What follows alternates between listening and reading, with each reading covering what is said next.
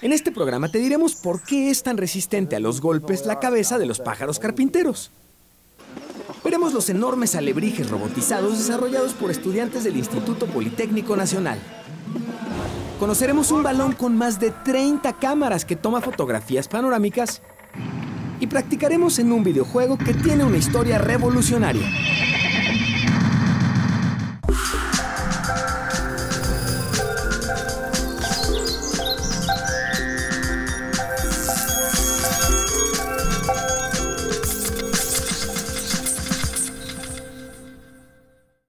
Hola, ¿qué tal? Bienvenidos a Factor Ciencia. Mi nombre es Emilio Saldaña y en esta ocasión transmitimos nuestro programa desde Universum, aquí en el sur de la Ciudad de México. Un programa en el que la ciencia y la tecnología alrededor de los aspectos cotidianos de nuestra vida van a ser revisados a detalle. Bienvenidos, les va a gustar.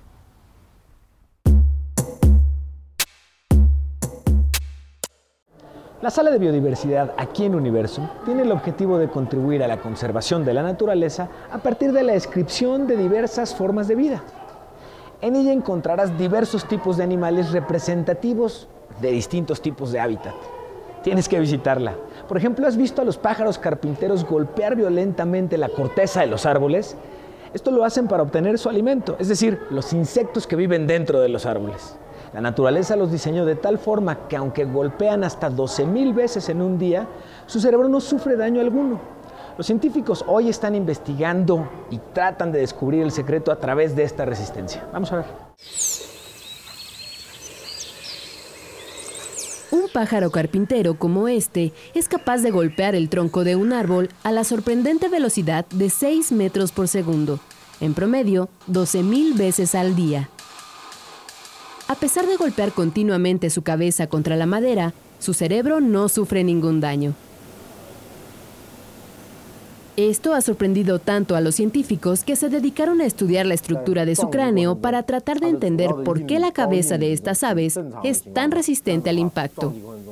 Uno de sus principales objetivos es encontrar posibles aplicaciones en el diseño de equipos de protección para los seres humanos.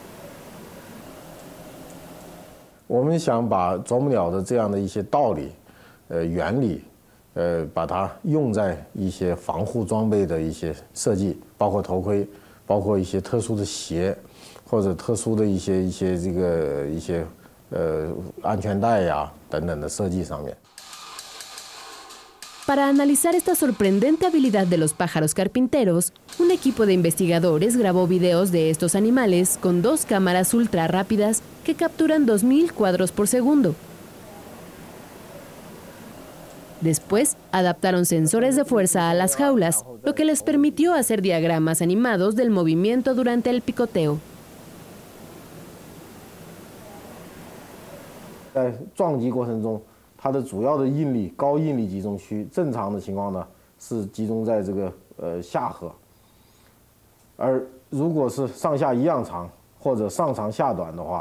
在撞击过程中，它的主要的应力高应力集中区，正常的情况呢是集中在这个呃下颌，而如果是上下一样长或者上长下短的话，在脑这样的重要的组织，呃生命中枢部分就会有高应力区，这样的话就容易对脑组织造成伤害。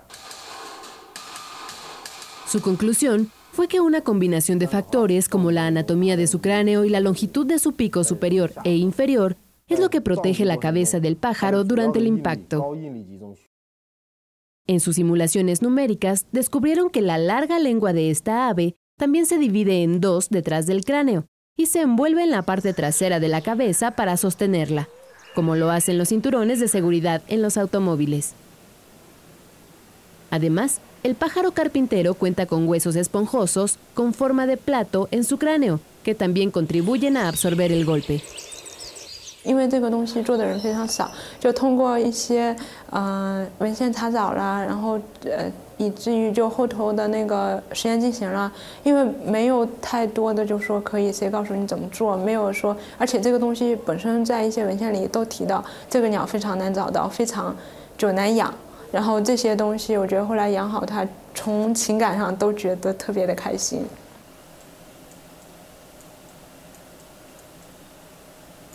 Este estudio científico se suma a muchos otros en lo que los investigadores buscan inspiración en la naturaleza para construir aparatos tecnológicos para que tengan aplicación en la vida diaria.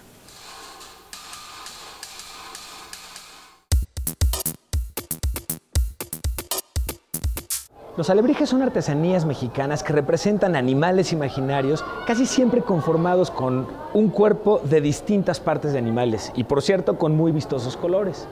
Estudiantes del Instituto Politécnico Nacional agregaron ciencia y tecnología a estos objetos tradicionales y crearon alebrijes robotizados. Te invito a conocerlos. Criaturas gigantescas pasearon por las instalaciones de la unidad Zacatenco del Instituto Politécnico Nacional.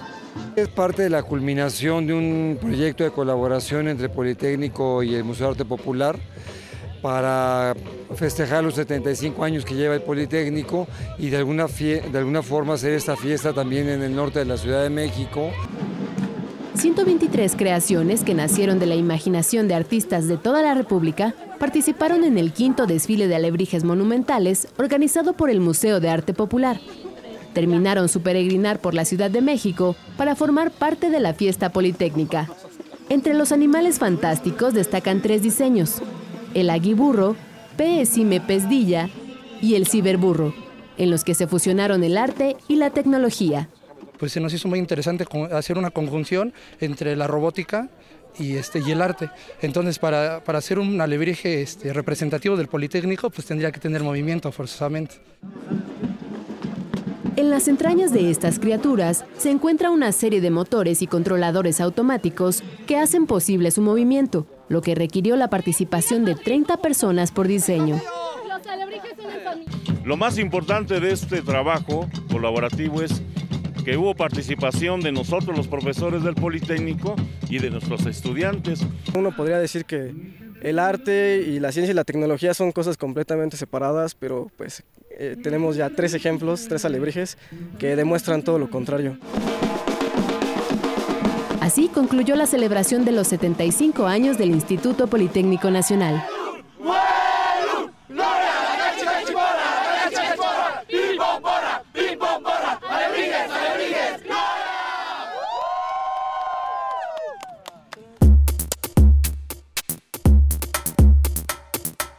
En la sala dedicada a la salud aquí en Universum podrás apreciar, entre otras cosas, esta increíble colección de distintos tipos de microscopios. En verdad es envidiable y te recomiendo que la conozcas en vivo.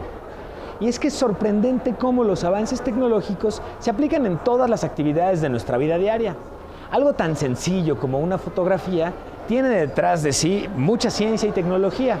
Y si lo tuyo es la foto profesional y quieres ir aún más lejos, te voy a mostrar un diseño de ingenieros alemanes que estoy seguro que te va a gustar y te va a hacer querer este producto de inmediato. Vamos a ver. Aunque parece un juguete, en realidad es una sofisticada cámara de 360 grados diseñada por investigadores de la Universidad de Berlín. Cuenta con 36 pequeñas cámaras distribuidas en una esfera plástica que promete revolucionar la forma en que se toman las fotografías panorámicas. I was hiking in Tonga, which is an island in the South Pacific, and um, I took a lot of pictures the conventional way, um, panoramas that is, with a single camera taking pictures all around you and then stitching them together on a PC later. And the process of taking these images just takes a long time. And when I came back from one of the mountains there on Tonga, I had the idea to just throw something up and capture a panorama instantaneously. La cámara está diseñada para tomar imágenes panorámicas perfectas que capturan cada aspecto con la misma claridad. Al ser lanzada, captura la imagen en el preciso instante en que llega al punto más alto y antes de empezar a caer. Esto es posible gracias a que ha sido equipada con un acelerómetro que detecta el momento justo en que queda estática en el aire. Yeah, so this is just a prototype at the moment, but we are working on making it smaller and also on improving image quality. So the pictures you are seeing right now in our YouTube video, they are raw, raw data, unstitched. So we are working on stitching and image quality will improve a lot in the near future.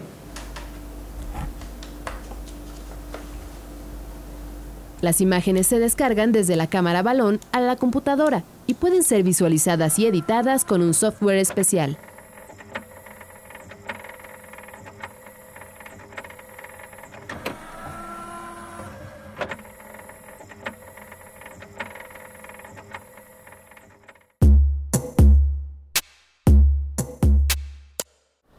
El cloruro de sodio, mejor conocido como sal de mesa, es un buen condimento. Incluso para la electrónica, ya que mejora la capacidad de los discos duros en las PCs. Tecnólogos de Singapur descubrieron que al añadir sal a la solución de hidróxido usada para los discos duros, la nanoestructura al interior cambiaba. The nanostructures are analogous to, for example, if you want to pack uh, a thousand ping pong balls in a container, you want to be able to position them at exactly the right positions and By doing that, you can pack more of them in a given space. La sal permite un almacenaje más eficiente de la información, ya que reduce hasta seis veces la distancia entre cada bit. Los investigadores consideran que el uso de cloruro de sodio en la fabricación de los discos duros comerciales puede ayudar a duplicar o triplicar su capacidad en los próximos años.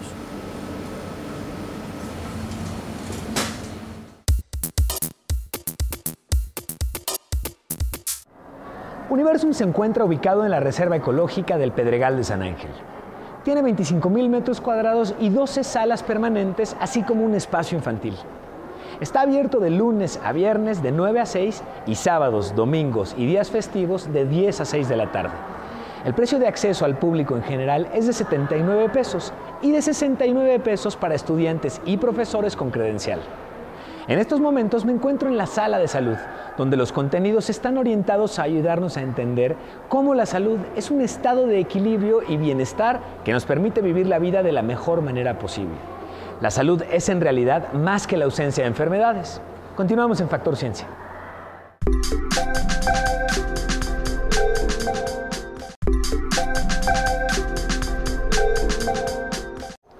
Uno de los beneficios más importantes que nos brinda la naturaleza es el agua. Sin embargo, las reservas de agua dulce de la Tierra se agotan a un ritmo verdaderamente acelerado. La inquietud hoy de muchos científicos es encontrar y generar tecnologías para aprovechar al máximo este recurso. Vamos a conocer una tecnología muy sencilla que nos permite la captación de agua de lluvia.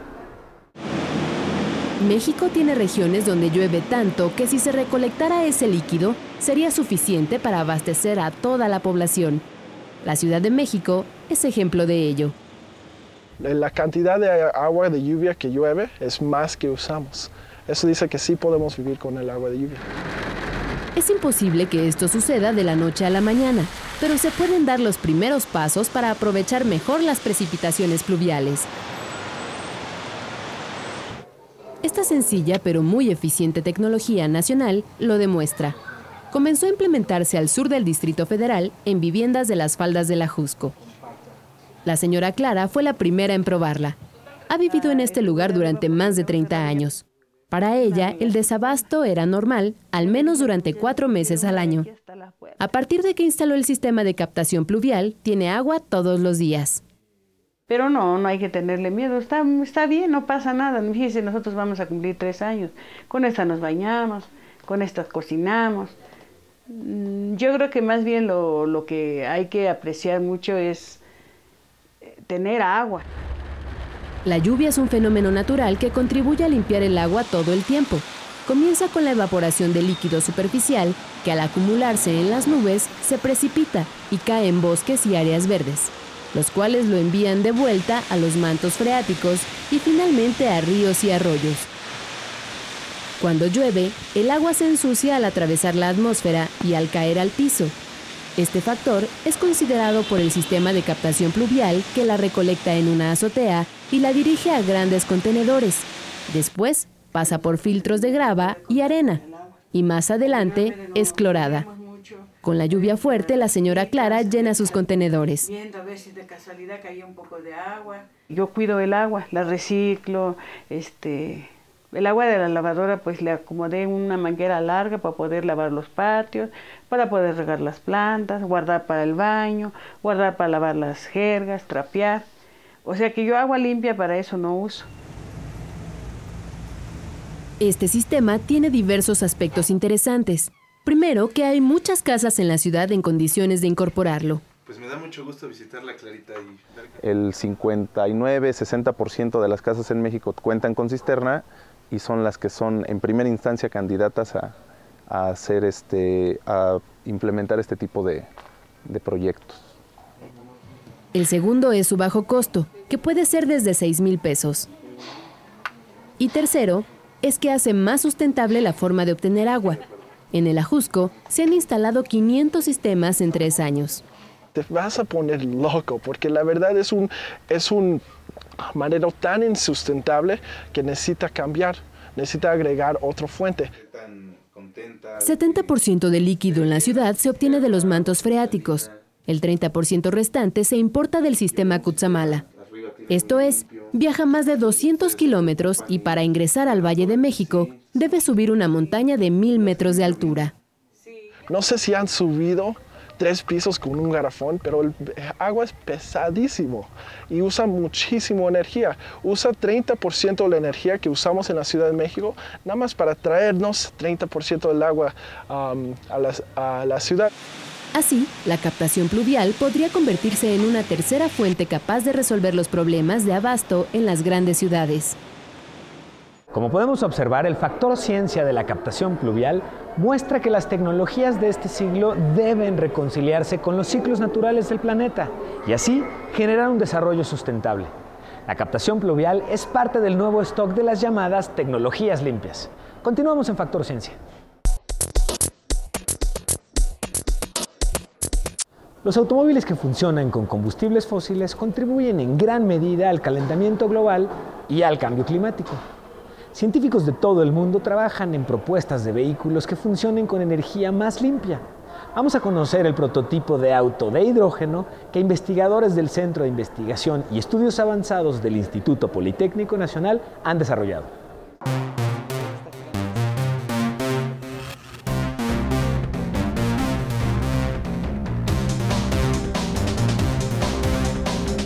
Ligero y fácil de conducir.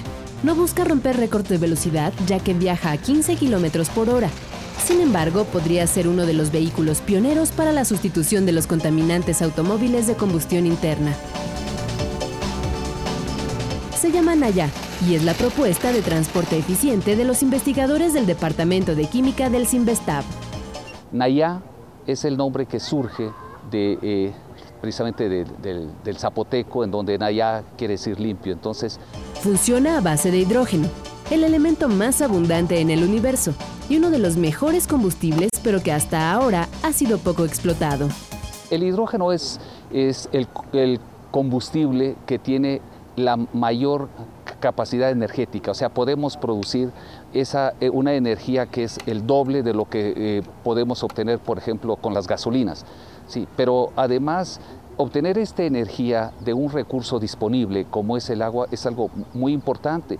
Pero convertir este gas en energía eléctrica, que además impulsa un vehículo, requirió más de 10 años de investigación y el desarrollo de celdas catalizadoras especiales. Esta es una celda de combustible.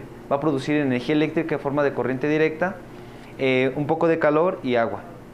Esa agua se puede regresar nuevamente al electrolizador y esto es un ciclo entonces. Este vehículo es capaz de descomponer el agua en hidrógeno y oxígeno. Posteriormente almacena el hidrógeno y lo transforma en energía eléctrica a través de las celdas catalizadoras. en los últimos cinco o seis años hemos ya trabajado en la parte de, de la integración, de la integración entre las celdas de combustible, la parte de la electrónica de potencia que regule la corriente y el voltaje que producen las celdas para que haga funcionar el motor eléctrico. Los investigadores aseguran que esta tecnología tiene muchas oportunidades de aplicación. Las celdas de combustible tienen mucho, mucho futuro. O sea, como sabemos que los pet- el petróleo se está acabando, ¿no? Y esto a unos 5 o 10 años la vamos a ver masivamente en diferentes, este, en diferentes sistemas de, de baja potencia donde se van a utilizar. Por ejemplo, para encender computadoras, celulares.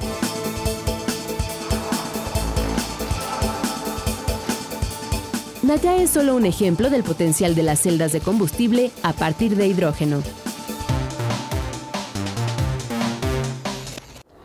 Prototipo es el resultado de años de investigación de científicos del Departamento de Química del Sinvestav, quienes aseguran que una de las aplicaciones que podría tener es como vehículo de transporte turístico, como los visitaxis eléctricos que actualmente operan en el centro histórico.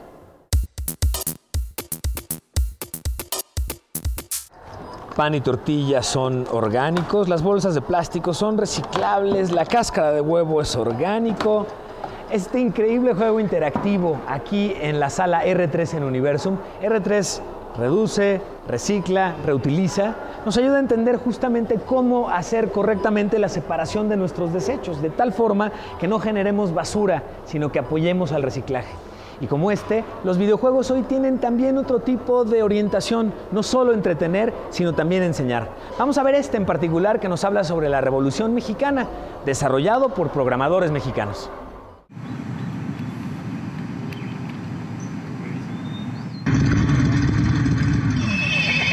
Con este videojuego puedes divertirte y aprender sobre la historia de México. Su nombre es Al Grito de Guerra. Fue creado por estudiantes de la UNAM. Es un videojuego desde, en per- perspectiva de primera persona, multijugador, eh, por internet en, en línea, eh, que recrea las batallas más importantes de la Revolución Mexicana. La toma de Zacatecas, la toma de Cuautla y la de escena trágica. Destaca por la calidad de sus gráficos y su precisión histórica, pero además porque en su diseño se aplicó inteligencia artificial para dar mayor realismo a los escenarios. Los algoritmos matemáticos se utilizaron para lograr que esta brújula representara un movimiento realista. Primero empezamos haciendo un boceto general de lo que sería el juego, o sea, dibujamos las escenas de lo que nos estábamos am- imaginando, los menús, las pantallas cuando los equipos ganan o pierden, todo eso. Y ya lo que sigue sería ya una investigación histórica de, de lo que sucedió. Ellos mismos hicieron una profunda investigación de las batallas históricas. Incluso visitaron las ciudades donde ocurrieron para tomar fotografías y crear arquitectura virtual. Hicimos algo más, algo lo más históricamente correcto que nos fue posible. Consultamos libros, eh, fotografías, planos arquitectónicos, museos, las mismas ciudades. Sí hemos platicado con, con algunos historiadores también. La indagación histórica hizo posible el modelado virtual de las armas clásicas que se usaron durante la Revolución. Sí investigué mucho armas antiguas, todas las armas que se utilizaron en el conflicto, por ejemplo, la carabina 3030 que es tan popular, es un Winchester 1894. Yo hice los modelos. Este desarrollo para este noviembre tal vez. Al grito de guerra estará disponible para su descarga gratuita por Internet para cumplir con su objetivo de acercar a los mexicanos a su propia historia de una manera mucho más divertida.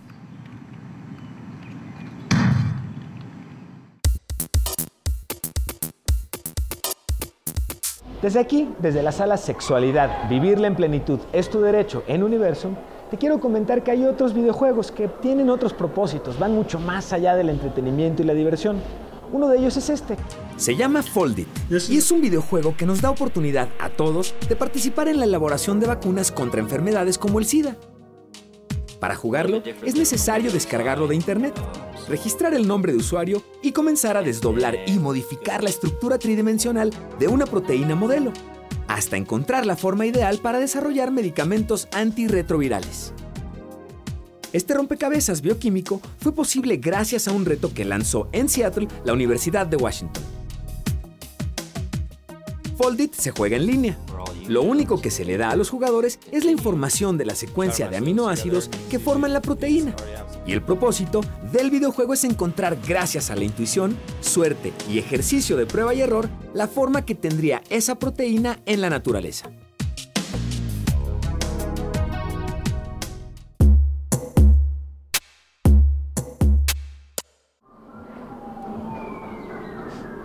Ya vimos cómo la ciencia y la historia hoy están presentes en los videojuegos. Vamos a conocer ahora cómo la tecnología utilizada en las consolas de hoy día puede y permite ver películas y tomar fotografías en 3D sin la necesidad de lentes. Acompáñame.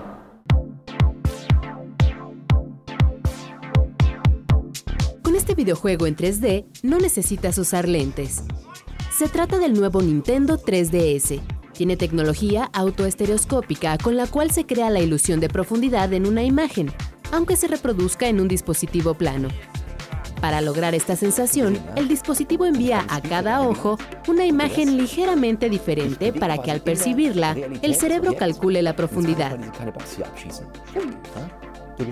I thought the 3D was awesome because like uh, I've never worn glasses, so if I go to a movie theater and I'm seeing a movie, like wearing those glasses is really distracting. And in this, I got the same like sense of depth. I still had that awesome 3D, but like I, I wasn't distracted by anything, so it was really cool. Este dispositivo cuenta con juegos de realidad aumentada y puede reproducir películas 3D. Además, su tecnología también permite la creación y reproducción de fotografías tridimensionales. You know, the Nintendo 3DS will appeal to everyone. There's game content for older consumers, younger consumers. The fact that it plays video, the fact that it takes 3D pictures will really make it something that every consumer will want. Esta consola portátil es la primera autoestereoscópica del mercado y un ejemplo de cómo la ciencia y la tecnología pueden aplicarse exitosamente para innovar nuestro entretenimiento.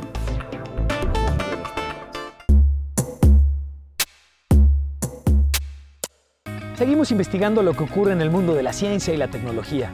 Platícanos en Twitter en arroba factorciencia cuáles son los temas de tu interés que te gustaría ver aquí en el programa. Yo soy Emilio Saldaña y nos vemos en el próximo Factor Ciencia.